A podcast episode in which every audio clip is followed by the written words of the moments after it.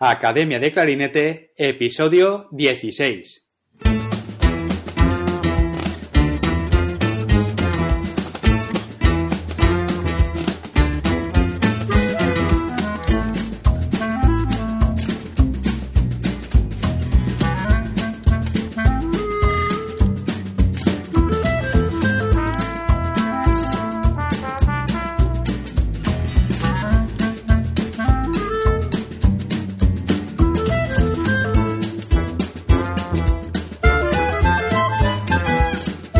Bienvenidos a Academia de Clarinete, el podcast donde comentamos técnicas, consejos, hablamos sobre aprendizaje, entrevistamos a profesionales y, como no, hablamos sobre todo lo relacionado con el clarinete. En el episodio de hoy tenemos a un invitado muy especial, pero antes de nada, como siempre, academiadeclarinete.com, la primera academia de clarinete online para hispanohablantes donde tienes a tu disposición clases grabadas en vídeo con ejercicios, técnicas y todo lo que necesitas para mejorar como clarinetista. Clases nuevas todas las semanas y recuerda que te puedes suscribir a la lista de correo donde mando emails con información y consejos a mis suscriptores. Bueno, tenía muchas ganas de presentar al invitado de hoy, Joaquín Valdepeñas, clarinete solista de la Orquesta Sinfónica de Toronto. Joaquín es fundador del ensemble Amici, profesor de clarinete en la Glenn Gould School of Music en Toronto, profesor en el Festival de Aspen desde hace más de 25 años. Ha realizado decenas de grabaciones para diferentes sellos discográficos. Es director de orquesta y además saca tiempo para dedicarse a una de sus aficiones, la pintura. Un artista muy completo con una gran trayectoria y que hoy tenemos el placer de tenerlo aquí. Hablaremos sobre toda su carrera, su etapa estudiando con Kalman Bloch y Michel Sukowski, sobre John Corigliano y el concierto de clarinete, de grabaciones discográficas y en especial una grabación que nunca olvidará, en la que grabó el concierto para clarinete de Mozart con la English Chamber Orchestra. De todo esto y mucho más hablaremos en este episodio. Y ahora sí, vamos a dar paso a la entrevista. Bienvenido al podcast, Joaquín. Un placer que estés hoy aquí con nosotros. Igualmente, David, un placer para mí también. Bueno, Joaquín, cuéntanos un poco sobre ti. Tú naciste en México y, muy pronto, a la edad de, 12 años, te fuiste a Estados Unidos y, empezaste a estudiar directamente cuando llegaste allí, al país, o, tardaste unos años en descubrir el clarinete e iniciarte en la música. Fuimos, salimos de México a, a los 12 años mis padres se divorciaron, se separaron eh, y teníamos familia en California. Y este, emigramos, yo a los 12 años, este, y este, tenía unos amigos ah, en la escuela, sería el sexto grado, no sé cómo se dice en España, este, y teníamos, éramos tres, queríamos tocar la trompeta. Entonces, cuando ingresamos al séptimo grado, que se le llama Junior High School. Sí, el instituto. Ajá. El instituto. Eh, este, fuimos a, había, había oportunidad para, para ingresar, ingresar a, la, a, la, a la banda. Ajá. y queríamos eh, tocar la trompeta. Y cuando llegaron a las B de Valdepeñas, ya no había trompetas, porque bajaron por el abecedario. Eh, y me tocó un clarinete. Y ah, pues, eh, como estaban mis amigos conmigo, pues yo que me quedé con el clarinete, ¿no? Y así fue cuando como empezó. Eh, yo no sabía absolutamente nada de, ninguno de los instrumentos y no estaba, yo, yo, no, yo no tenía idea de que uno tenía que practicar o tenía que tomar lecciones, cosas así. Cuando fui a la high school, que es el grado 10, 11, 12. Sí. Este, escuela diferente. Este, también estuve en la banda y no tenía yo mi propio instrumento, o sea que me prestaba, la escuela me prestaba uno en septiembre y lo regresaba en junio. Este, no tomaba lecciones, este, no sabía que tenía que practicar en el verano, no tocaba el clarinete, lo regresaba. O sea que me la banda en septiembre, el último de los 15 clarinetistas. en junio llegaba, el, era el segundo, el tercero, porque los, los más mejores este, practicaban mucho y tomaban lecciones privadas y todo eso, ¿no? En junio lo tenía que regresar y el verano estaba el verano y no practicaba y regresaba a septiembre y se repetía eso, ¿no? No, yo no tenía idea de, cómo estaban las cosas, ¿no? Entonces así, así estuvo este, hasta que gradué y um, decidí uh, aplicar a la universidad de es Cal State Fullerton, se llama, California State University en Fullerton. Y, yo, este, interesado en, no sabía realmente que uno podía tener una carrera en la música. Eh, y pues yo entré como undeclared major, no sé cómo se dice en español, o sea que no tenía, no tenía yo, este, era una, una, algo general, ¿no? Ajá, eh, vale, vale. Con la, Sí, con la idea de tomar este, cursos de, economía y de negocios, y algo así, ¿no? Eh, pero también hice la audición para la, para la, Facultad de Música, eh, que preparé yo solo, no, no tenía también idea, y me aceptaron, pero me tocó el tercer clarinetista en la tercera banda. Eh, entonces, sí. pero algo muy importante, me dieron lecciones privadas 30 minutos a la semana con Calman Block. Ah, fue mi profesor, fue mi profesor por los siguientes cinco años. O sea que fue como algo, un, como se dice en español, blessing. Blessing. Uh, sí, como una, una, suerte una suerte, un regalo de, no sé dónde. Sí, sí. Este, y pues yo muchos problemas con esos cursos de economía y todo eso. No, no me gustaba. Estaba, estaba tratando de ser un poco práctico, ¿no? Y realmente no. Le dije a mi mamá, mira, no están bien las cosas, no me gusta. Y me dice, mira, hijo, este, tú tienes que hacer lo que de veras quieres hacer. Entonces pensé yo, y me dio ella su, dice, está bien todo, ¿no? Me dio, entonces yo, fue cuando decidí la música, sí, de veras me gusta bastante. Y fue cuando cambié pero en ese momento tuve yo que realicé que, que realmente no, no, estaba a cierto nivel, ¿no? Para poder hacer algo. Sí. E, entonces, este, fue cuando empezaron las lecciones con ah, el señor Calman Block, con mi maestro, y en serio, ¿no? Tuve que, practicaba cada momento que tenía en el día, practicaba. Sí, los veranos, por ejemplo, los veranos practicaba desde las 8 de la mañana hasta las 11 de la noche Dio tres horas de escalas, tres horas del concierto de Nielsen, tres horas de, estudios. Eh, fue, fue, algo increíble, o sea que... Son muchas horas, ¿eh? Es muchas horas. Pues, es que yo siempre he sido muy ambicioso, ¿no? Especialmente en esos días. Hoy ya no, se me está, se me está moderando un poco después de tantos, después de tantos años. Este, pero sí, tuve que trabajar muy duro porque para mí yo siempre pensaba que para realmente tener success. Sí, e- éxito. Éxito, sí. Tienen que trabajar duro y ser muy bueno, ¿no? Y lo bueno para mí es que los clarinetistas en esa escuela eran buenísimos y no tenían idea, porque ellos lo que querían hacer es enseñar en las escuelas, ¿no? Sí. Entonces no, no, no tenían este, la, la, la, imaginación de que algún día pudieran ah, tocar en alguna sinfónica o algo así. Entonces, este, para mí fue fantástico porque me dio mucha competencia, competencia, competición. Sí, sí, sí, eh, competencia, sí. Eh, exacto, y yo quería ser el mejor, ¿no? O sea que fue algo, un trayectorio que, que, me llevó, bueno, fue rápido, ¿no? Segundo, tercer año yo ya, ya era el primer clarinetista y empecé a conducir también. Me gustaban muchas cosas, música de cámara. Formé el coro de clarinetes que yo dirigía eh, cosas así, ¿no? Eh, y fue como empezó todo. Sí, sí, sí. sí. Bueno, y, Joaquín, cuéntanos, ¿cómo es eh, estudiar con un profesor como Calman Block?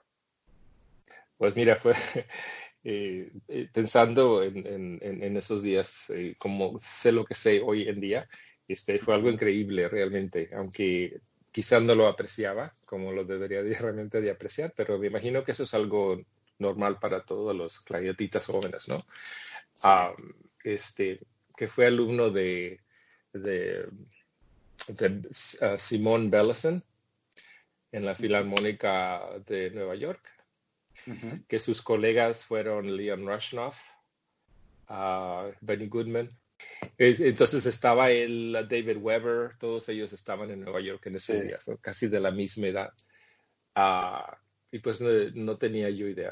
Este, pero lo que, lo que era especial de él como maestro es que era increíblemente musical y, no le importaba la técnica, nunca hablamos de embocadura, de cosas así del clarinete. Este, Hasta hoy en día no he cambiado mi embocadura, está como, como estuvo en esos días, o sea que no sé cómo, eh, fui, fue de suerte nada más, ¿no? Este que, que bueno, así, así, así, así pasó. Y tuve cinco años con él, que me quedé un año extra. Ah, y, y este, muy interesante porque él tenía tanta experiencia, por ejemplo, con, con los uh, ejemplos de, orquesta de Strauss, por ejemplo, Don Juan, algo así, me decía, mira, no te preocupes de esas notas pequeñas, es nada más el efecto, ¿no? Porque en sus tiempos así es como Strauss, así es lo que pensaban, ¿no? Claro. Este, que era el efecto. Pero hoy en día, por supuesto, todos las tocamos cada pequeña notita, ¿no? Perfectamente. Pero era, un, era un tiempo muy, muy diferente y no, no, realmente no se preocupaba él en la técnica cuando me tocó estudiar el, concierto de Nilsson, me, con, me mandó con, ah, con su hija Michelle Sukovsky. con ah, ella, con ella pasaba los veranos. Y este, hasta hoy en día, cuando platico, ella ha venido, Michelle, a Toronto, la, he traído a, a darnos unos cursos aquí con mis alumnos, ¿no? Eh, y siempre, todavía recuerda, Joaquín, no sé cómo hiciste, aprender el Nilsson concierto en, en, en dos semanas. Estaba practicando, estaba practicando 24 horas el día, ¿no? Sí, en aquellos días pues fue tan, tan, tan, tan rápido. Como, como estuve en un, estuve en un lugar este, ideal para mí. Sí, de, mucha suerte, de mucha suerte. Porque, Joaquín, tú has dicho que Calman Block él no era muy, muy técnico. Entonces, el concierto de Nielsen, ¿qué lo estudiaste? ¿Con Michelle? Yo empecé, yo empecé solito y luego cuando me, fui con Michelle ya tenía un poco de idea. y, ella fue, eh, me dio tanta admiración. Porque ella tocaba bastante, ¿no? Para demostrar. Y era, bueno, siempre para mí fue una de las mejores, los mejores clarinetistas del mundo, siempre, hasta hoy en día. De una, tuvo una carrera increíble y bueno, pues, se puede escuchar en todos los discos de la Filarmónica de Los Ángeles, porque tocaron juntos los, el padre y la hija por muchos años. Pues, también eso algo increíble. Y fueron los días que Cameron Block me contaba su audición para la Filarmónica, que, en, esos días no se, no se publicaba la, la posición, o sea que el director le preguntaba a, a alguien, eh, conocen a alguna persona que es buena para, para la orquesta. Y así se, se, invitaba a ciertas personas para tocar para el director titular y así se escogía. muy, muy, muy diferente hoy en día. Claro, claro. Antes era más por referencia y ahora sí que hay un proceso ¿no? de audición donde hay que pasar varias rondas y todo exacto, sí. son, son tantos los, los que van a las audiciones, especialmente en Norteamérica, no, no sé cómo es en Europa. Pero... Sí. También, también hay, mucha tradición ahora de, realmente para las, las, pruebas se presentan muchísima gente. Sí, así es. Bueno, es, es, buena carrera tener, pero es, es tan competitiva, es tan, tan difícil. Exacto, sí, sí, sí. Bueno, Joaquín, ¿y tú cuántos años llevas tocando en la Orquesta de Toronto? Es mi cuarta década. Bueno, 40 años ya allí. que se dice pronto, ¿eh? Pero sí. sí, Bueno, entonces tú tendrás un montón de historias que contar allí. ¿Puedes contarnos alguna que hayas pasado tú allí eh, tocando en la orquesta que te gustaría compartir? Los momentos más importantes para mí siempre han sido cuando cuando he tocado el concierto de Corigliano. porque lo he tocado mucho en mi carrera. Bueno, ya recientemente ya lo, ya lo retiré, pero lo tocaba bastante. Este, eh, eh, y siempre, muchas veces con el compositor presente. Fue, algo increíble porque, porque John Corigliano es una persona de increíble talento y muy interesante y muy, muy amigable. Nos llegamos, llegamos a conocernos muy bien. Este, lo he tocado varias veces en México, aquí en Canadá, Estados Unidos, en el Festival de Aspen, donde, donde estoy yo de, de facultad, no este verano, pero normalmente. Sí, este, sí, yo creo que es uno de, los, de las memorias que tengo, eh, fuertes memorias, ¿no? También este, con algunos de los maestros que hemos tenido que, que han sido increíbles, Gergeyev, Tenstedt, um, Kurt Sanderling, uno de los mis más favoritos, Kurt Sanderling.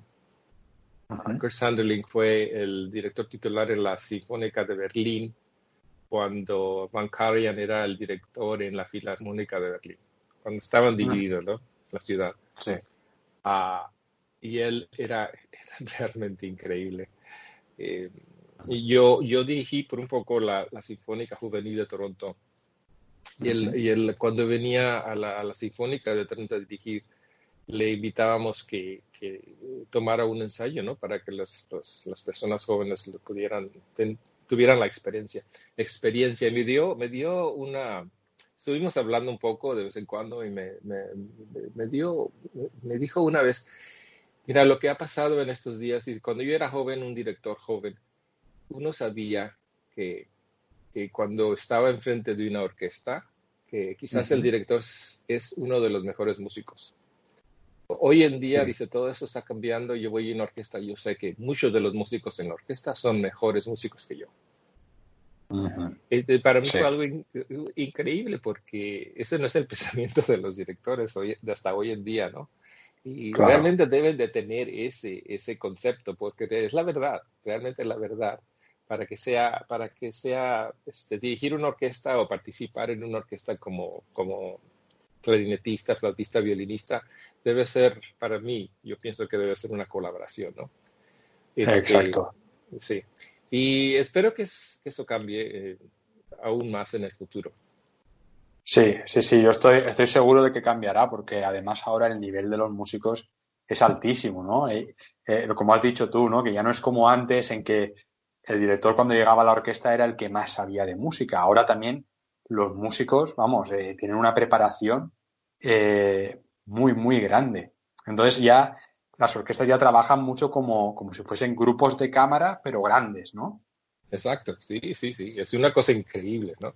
Entonces, esto, este, bueno, espero yo que cambie, no sé, este, va a ser difícil porque sí se necesita la visión de una persona, ¿no? Para expresar. Exacto. Eh, eso es muy importante, ¿no? Eh, ¿no? No puede ser como las orquestas francesas que dicen que, todos están haciendo lo, que quieran.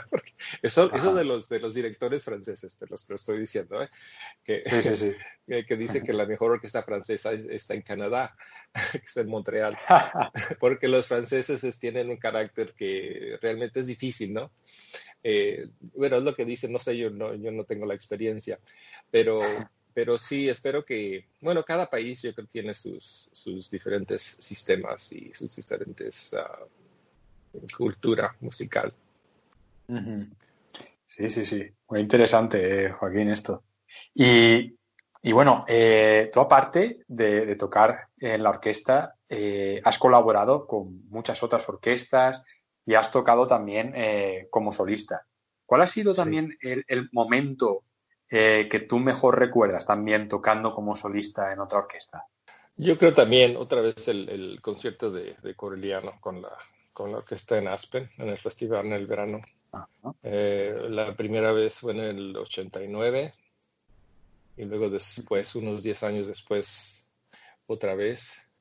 Ah, pero cuando estaba en un, en un festival así grande, este, porque la segunda vez que lo toqué allí fue quizás algo muy inspirado para mí, de muy grande inspiración, no sé cómo decir. Es inspirador porque es, eh, el, concierto estuvo en la primera parte, la segunda parte fue una obra muy grande de Mahler con solistas, ah, con cantantes, y estaba el auditorio llenísimo, o sea que había una, energía. Ah, y y fue totalmente increíble eh, al final el aplauso y todo eso, porque estaban, eh, bueno, una, algo así. Es lo que me resuena más, porque cuando va uno de invitado, le toca en México, en, en Los Ángeles, diferentes partes, este, cuando uno, uno de invitado no tiene una conexión con, la, con el público, ¿no? en lugares donde está uno como solista de, su propia orquesta o en Aspen cuando estoy yo ahí como parte de la, de la facultad, este, hay una conexión, ¿no?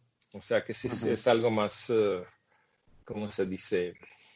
Más especial la experiencia. Sí, exacto. Sí, sí, sí.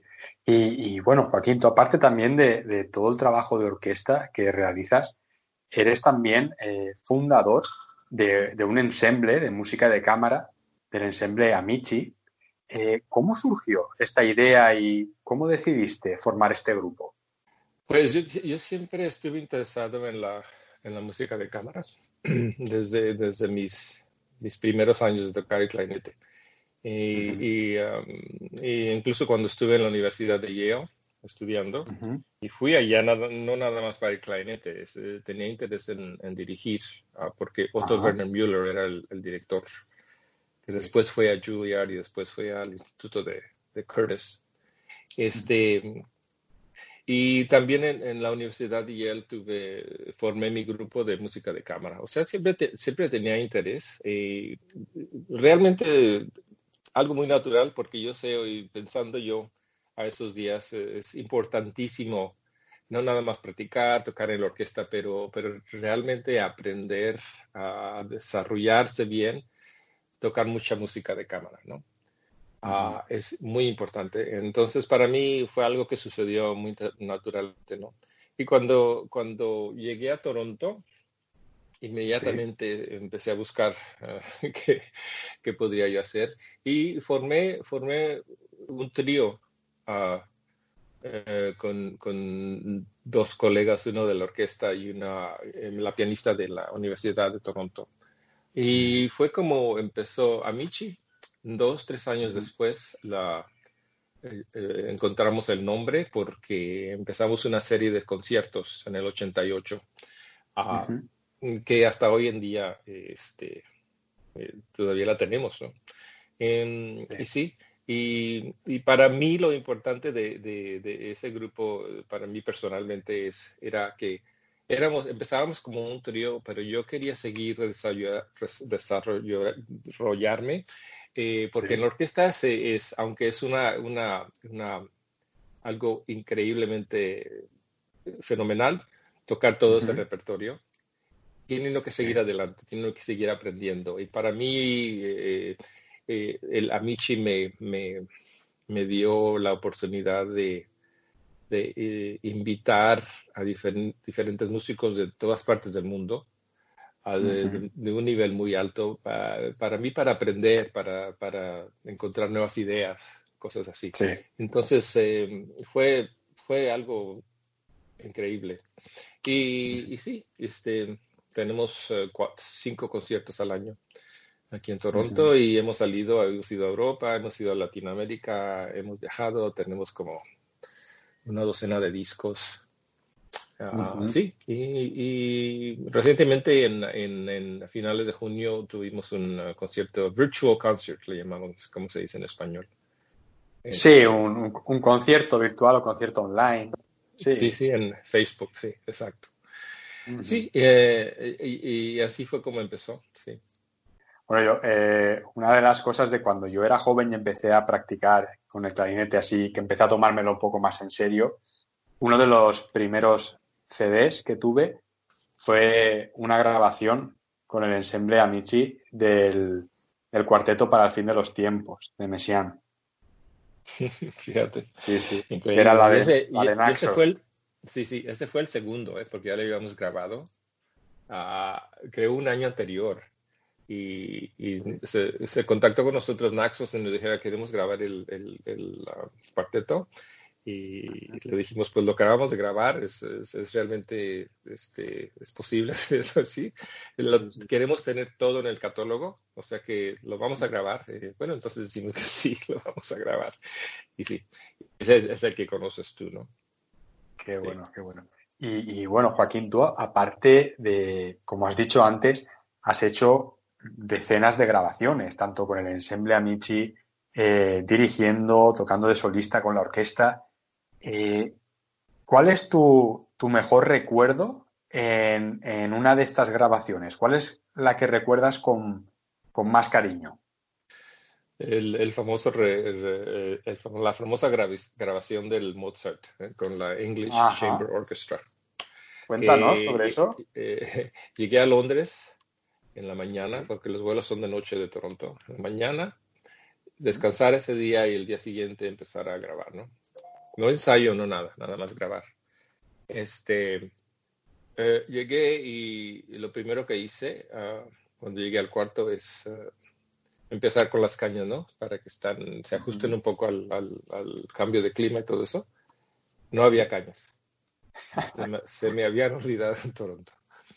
Resulta que el domingo, el, día anterior fue domingo, en la tarde tuvimos concierto y el director titular, uh, Gunther Herberg, en ese tiempo, eh, después del concierto estaba pasando y estaba empacando mis, mi clarinete y, estaba cambiando todo al base clarinet, que lo grabé en el instrumento largo. Este, y empezó a, felicitarme, ah, buena suerte, todo eso. Y en esos momentos fue como olvidé las calles. Pues. y, Federal Express no las podía llevar porque llegaban el día después, pero tenían que tener otras 24 horas de, ¿cómo se dice?, de quarantine, algo así, ¿no? Sí, sí, este, Y no era posible. Y el, principal trompetista de la orquesta era piloto y tenía amigos eh, pilotos de Air Canada. Nos pusimos todos, sí. Le llamó uno de, sus amigos pilotos y resulta que había, había vuelo esa noche y me trajo las cañas en el, en, el ¿cómo se dice? En el uh, cockpit del avión. En, la cabina? En la cabina, sí. Yo creo que era ilegal. Pero llegaron las cañas a mi hotel. Este, bueno, eso es lo importante. tempranito el siguiente día, que íbamos a grabar a las 10 de la mañana, yo creo que yo recibí las cañas a las 8 de la mañana, algo así, ¿no? Y íbamos a empezar con el primer movimiento para grabar, ¿no? Porque era grabación que sin director, ¿no? Nada más yo y la orquesta y José Luis, uh, el líder.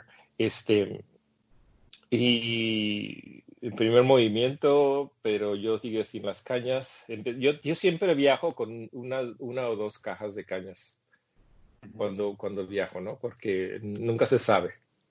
Entonces yo tenía, yo tenía cañas nuevas. Y entonces este, tuve que cambiar realmente al empezar con el segundo movimiento porque no estaba seguro de la caña, ¿no? Ah, y para mí el segundo movimiento es, es mi favorito de, ese, de, ese, de esa grabación. Eh, increíble cómo, cómo, pasan las cosas. ¿no? y así fue esa historia, es algo memorable, sí. y también eh, de mi hijo tenía, primer hijo tenía yo creo ocho años, ocho meses. o sea que está uno, tiene uno tantas cosas en la cabeza, ¿no? Claro, claro, claro. Así es. Sí, sí. Vaya, vaya historia, ¿eh? Para recordar. Sí, increíble, sí, sí. Madre mía. Y, bueno, Joaquín, eh, tú también has comentado que desde hace muchos años tú participas en el Festival de Aspen. sí. ¿Cuándo empezaste a tocar allí? Pues fui como alumno. Mira, este llegó, llegó en febrero, marzo de un año cuando estaba estudiando con, con Carmen Block. Eh, me, en la lección me, me dio un poco de, de advice. ¿Qué es advice? Em, eh, consejo. Eh, consejos. Dice, tú debes de ir a un festival. Mi ex alumno, ah, este, Richard Waller, él está tocando ahí, es el maestro, ¿por qué no, por qué no tratas de, ir en el verano? Entonces yo, yo, yo hacía todo lo que Mel me decía, ¿no? No, le, no, le, no hacía preguntas ni nada, era muy bueno de ese modo. Hoy en día quizás no, pero quizás no, pero en eso sí así. Entonces fui a, fui a Aspen ese verano y realmente fue, fue una de las mejores, mejores decisiones que, que, tomé. Porque en ese entonces Aspen era un festival de 1100 eh, alumnos, algo así. Sí. Ya, ya es más chico hoy, mucho, mucho mejor. Pero éramos como 35 clarinetistas de todos los conservatorios de Estados Unidos y de Canadá, te puedes imaginar, alumnos de Mitchell Lurie, de, de, de, de, Juilliard, de, Robert Marcellus. Eh, y yo pues realmente no tenía yo idea de mi nivel en, esa, en esas circunstancias. No tenía yo absoluta, absolutamente no idea. Entonces, el, primer día que empezamos fue la audición para todos, 35, eh, y ponen la lista ¿no? de la, del resultado, de primero al último, y la publican ¿no? con el nombre. Hoy en día no se hace eso, se es nada más un número, no sabes quién es quién. Pero entonces se, se, ponía el nombre y resultó que salí primero. Yo estaba, me quedé, me quedé ¿cómo es posible esto, no? de ver un error así. Porque todos sonaban tan bien. Y fue cuando, ese verano fue cuando me di idea que realmente con, más trabajo y tiempo, yo quizás sería, se podría realizar una carrera en, la música. Porque realmente no, yo estaba dispuesto a tocar en la, en la orquesta de, una ópera en, una ciudad pequeña tocando las, las óperas de Mozart, cosas así, ¿no? Que me, encantaba eso. O sea que no, no tenía idea. Fue hasta, hasta que estuve en Aspen ese primer año, fue increíble. Entonces eh, regresé el segundo año a Aspen. Fue una, fue una, una, varias cosas que pasaron que fueron increíbles.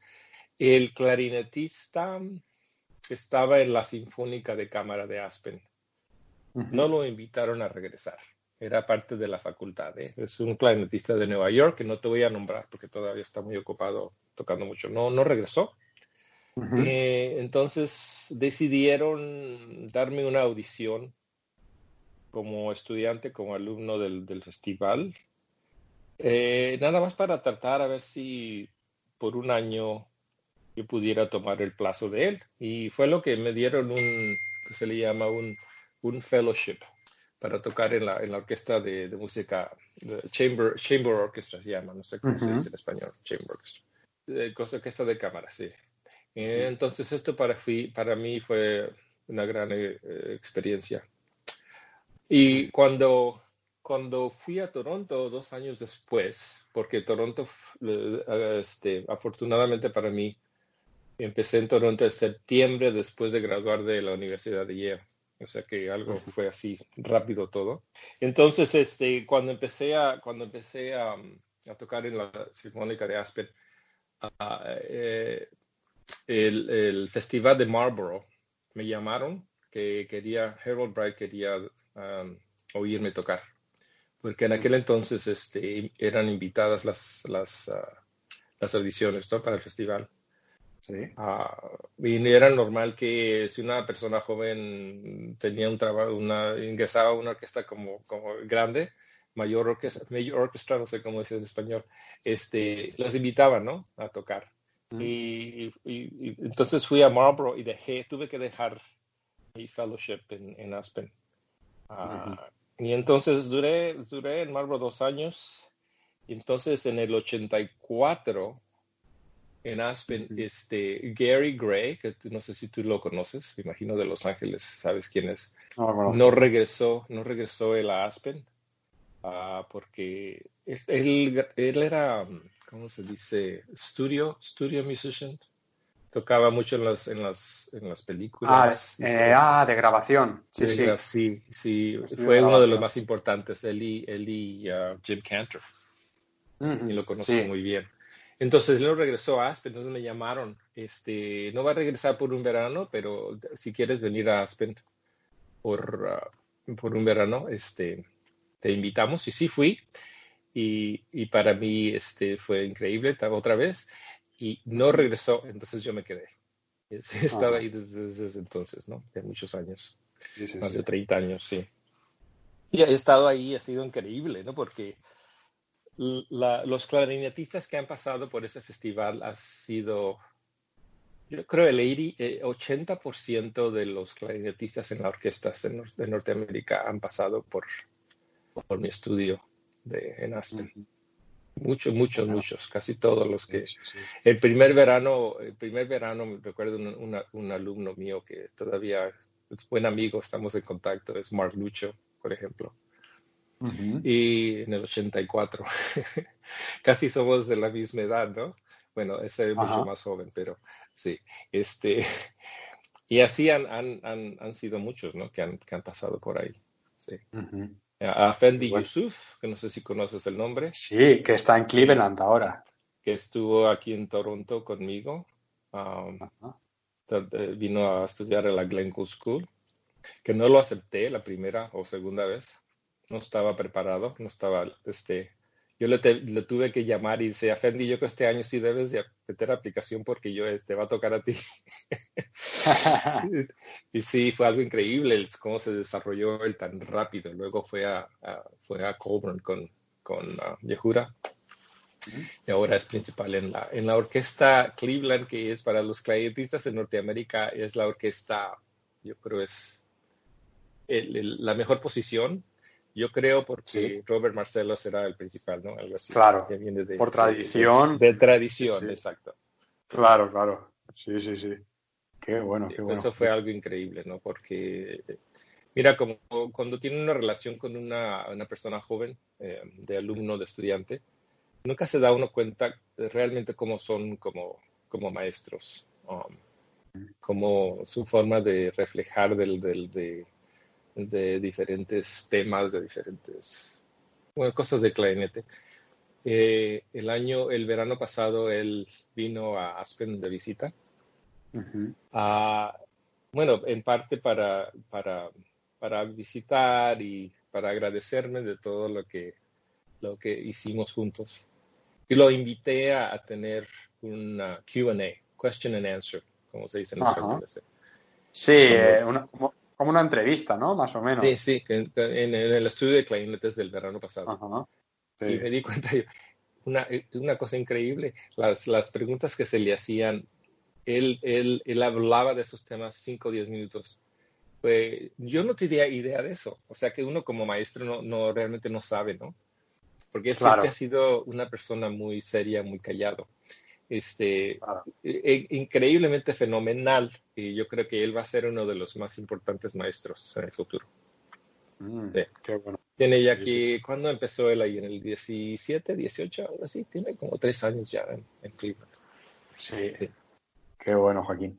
Y, bueno, tú eh, también, aparte de, tocar con la orquesta, de dirigir también. Eh, ¿Sigues dirigiendo ahora eh, algún, alguna orquesta o, algún grupo? Estuve dirigiendo la Sinfónica Juvenil de Toronto, que está, es parte de la, de la orquesta mayor, este, unos años, hace como 20 años. Y en esos días, como era, era, los dirigía a los jóvenes, también me dejaban dirigir la Toronto Symphony Orchestra. O sea que tuve unos momentos increíbles tocando con, dirigiendo con mis, mis colegas, ¿no? Ah, pero también en Aspen, en los días que era estudiante, este, tenía doble, participaba doblemente porque también estaba tomando dirección.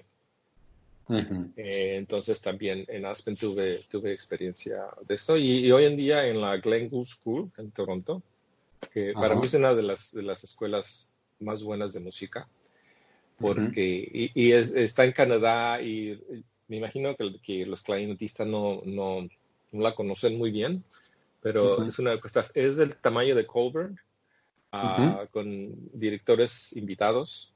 Las lecciones son hora y media cada una, no una hora. Es más europeo, ¿no? Me imagino que ese sistema. Sí. Y soy, soy la, se le llama resident conductor, o sea que yo soy el que preparo las orquestas. Ah, hacemos, hacemos seccionales ah, y los preparo dos, dos, ensayos antes de la semana que llegue el director, porque los directores son directores importantes, son los que vienen invitados. Y a mí me toca un concierto ah, al año, ¿no? Además de los cuatro o cinco que ellos que tenemos. Sí. Yo sé que todavía hago eso un poco, te, tengo el interés. Siempre me ha gustado mucho este trabajar con las personas jóvenes, aunque en aquel entonces también era yo joven, ¿no? Este, siempre, siempre, siempre he tenido ese interés. Este, hay, una, hay una energía, lo noto yo más cuando voy a Aspen al festival, en la orquesta, porque la sección de clarinetes son todos mis alumnos, ¿no? es, es hay una energía de, de, las personas jóvenes que, que es, es, difícil de, de, tener ya después de que está uno casado, que tiene hijos y mucha experiencia. Cambian las cosas. es una energía increíble, increíble que no se puede, es difícil de explicar. Sí, sí, sí, no, te, te, entiendo perfectamente, porque es que hay, hay, hay orquestas jóvenes es lo que tú dices, que como la gente, los músicos tienen tantas ganas y tienen tanta ambición y quieren dedicarse profesionalmente a la música, es que lo, dan todo, ¿no? Y hay orquestas jóvenes que suenan realmente muy bien. Pues imagínate, imagínate tocar la, primera vez en la, una sinfónica de Mahler o de Brahms o para nosotros de la sexta de Beethoven o la octava de Beethoven. Eh, son, son cosas eh, increíbles, ¿no? La energía, sí, es algo, no se puede describir. Y qué bueno, qué bueno. Y, Joaquín, bueno, tú aparte de esto, también, eh, como has comentado, eres profesor en The Glen Gould School en, en Toronto. Es una escuela nueva, todo increíble, el edificio es muy, muy bonito. Tiene mucho dinero para becas, es lo bueno, porque, porque como uno sabe, el talento no tiene tiene de todas formas, ¿no? Puede tener de, todas formas, entonces, pero también estoy en la Universidad de Toronto, que fue donde estuve por muchos años. Y sigo un poco ahí mi relación, pero no como en la Glen Gould. Pero la Universidad de Toronto es una de las mejores, uh, para una maestría o un doctorado, pero es 24 en Norteamérica, algo así. Mucho, mucho más alto que, que otras escuelas de que son más famosas, ¿no? Entonces yo tengo, actualmente tengo un, alumno que está, está, en su doctorado y, y, he tenido casi cada, cada año, sí, acepto uno o dos o tres, normalmente, sí. Sí, sí, sí, qué bien. Y, y bueno, Joaquín, cuando, cuando alguien eh, hace las pruebas porque quiere estudiar contigo, ¿tú qué es lo que buscas en, en esa persona para que, que, te llame la atención y, y decidas que, estudie contigo? Bueno, es difícil, es difícil de, contestar, pero porque hoy en día este, hay tanto talento. Ah, pero el talento no es, no es, no es todo, ¿no? O sea, para mí yo, yo, yo, yo busco un talento natural, musical. es importantísimo a menos que los empiece cuando tengan 15, 16 años. Y yo me encargo en los dos, tres años primeros, ese talento musical empieza a desarrollarse, ¿no? Porque yo tengo, tengo un modo de hacer eso, ¿no? Ya más grandes, eso es más difícil. Este, eh, el, como que el oído cambia, ¿no? Y también otro talento que yo encuentro eh, que debe ser natural, el talento de, de poder tener una rapidez cómo, cómo implementar nuevas, nuevas ideas con rapidez. Porque yo, yo sé que algunas personas jóvenes pueden hacer algo que le toma a una persona normal un mes, lo pueden hacer en una semana. Y yo creo que para mí eh, tomar esos shortcuts, no sé cómo se dice en español. Ah, eh, atajos. Sí, este, poder hacer eso es importantísimo para aprender rápido, ¿no? Por ejemplo, una de las cosas que, yo uso como si estamos cambiando de modo de articular, algo de embocadura, ah, yo, yo quiero hacer del trabajo de una semana en un día. O sea, algo muy específico, si es muy específico, yo les, les, les pido que practiquen siete días en un día, aunque sea nada más diez minutos cada vez, para que sea como una semana en un día, para, para cambiar algo totalmente muy rápido, ¿no? Este, y, no y no esperar. Porque la mente, el, cerebro, la mente necesita, necesita muchas, ¿cómo se dice? Como ocho repeticiones para realmente, este, al hard drive. Sí, claro. al, disco duro. sí. Exacto, para que no se le olvide uno, sí. Eso es. Sí. Cosas así, ¿no? Eso para mí es importantísimo. Y también este, tiene uno que tener cierto, cierto modo, este, personalmente también, respeto. Um, porque lo que me gusta a mí mucho en, las personas jóvenes es que sean directos, que tean, realmente saben tener alguna madurez, um, una strength, ¿cómo se dice? Strength. Eh, fuerza. sí, fortitud, no sé. pero también tener eh, humility es otra palabra que es muy importante. Ah, sí, eh, humildad. exacto. entonces, todas las cosas tienen que, que, que estar juntas de algún modo o desarrollarlas, ¿no? Porque uno, yo recuerdo muchas veces con, con Cameron Black que no hacía, no hacía buenas decisiones. Y, y, así pasa a todos, ¿no? O sea, es, es algo que se tiene que desarrollar y aprender con la experiencia. Y así es lo que es lo que yo, yo busco, ¿no? Y también, este, aunque es un mundo, es, es muy diferente, no es difícil, encontrar la palabra. Difícil, este, porque puede uno aceptar un alumno, pero tú sabes que si son buenísimos, eh, tienen aplicación a USC o Colburn, a Juilliard, a Cleveland Institute, a, Rice, la Universidad de Rice. todo, todas las escuelas tenemos, estamos tratando de, de, de, de atraerlos, ¿no? o sea que es algo, es, algo difícil tratar de hacer eso. Sí, sí, sí. sí. Y, bueno, Joaquín, eh, para ir terminando, eh, tú aparte tienes una página web, ¿verdad? Sí. Donde la gente te puede encontrar, que es, eh, ¿nos puedes decir la dirección? Pues joaquinvelpeñas.com. Pero sería mejor, ¿sabes que En Facebook. Vale. En Facebook, en Facebook ah, o también hasta pueden encontrar mi teléfono. Uh, Y tengo muchas, estoy tratando de con uno de mis alumnos tratando de poner todas las grabaciones que, he tenido durante los años en, YouTube. Acabamos de, post, ¿cómo se dice post? El, los eh, contrastes de, de Talk. Ah, en, un día o dos viene la sonata de Bernstein, uh Gran Dúo Concertant, muchas, muchas cosas. Sí. Y como yo pinto, y es lo que estoy haciendo hoy en día, creo que, estoy en la casa como secuestrado. He usado esas las pinturas para, para poner en, las piezas, ¿no? Sí, sí, sí. He visto por ahí algunas de las cosas que pintan y están muy bien, ¿eh? Sí, sí. Gracias. Pues, eh, bueno, Joaquín, antes de terminar, ¿te gustaría dar algún consejo a, a todos los clarinetistas que nos estén escuchando ahora? Pues yo diría, el, el, consejo más importante es que tocar el clarinete y estar en la música es algo muy especial y tiene que ser un amor, tiene que ser una obsesión. Si no tiene uno eso, quizás no es para todos, ¿no? Pero es lo más importante. Eh, y en la vida yo diría que el consejo sería, trate uno de ingresar en una carrera que realmente viene de corazón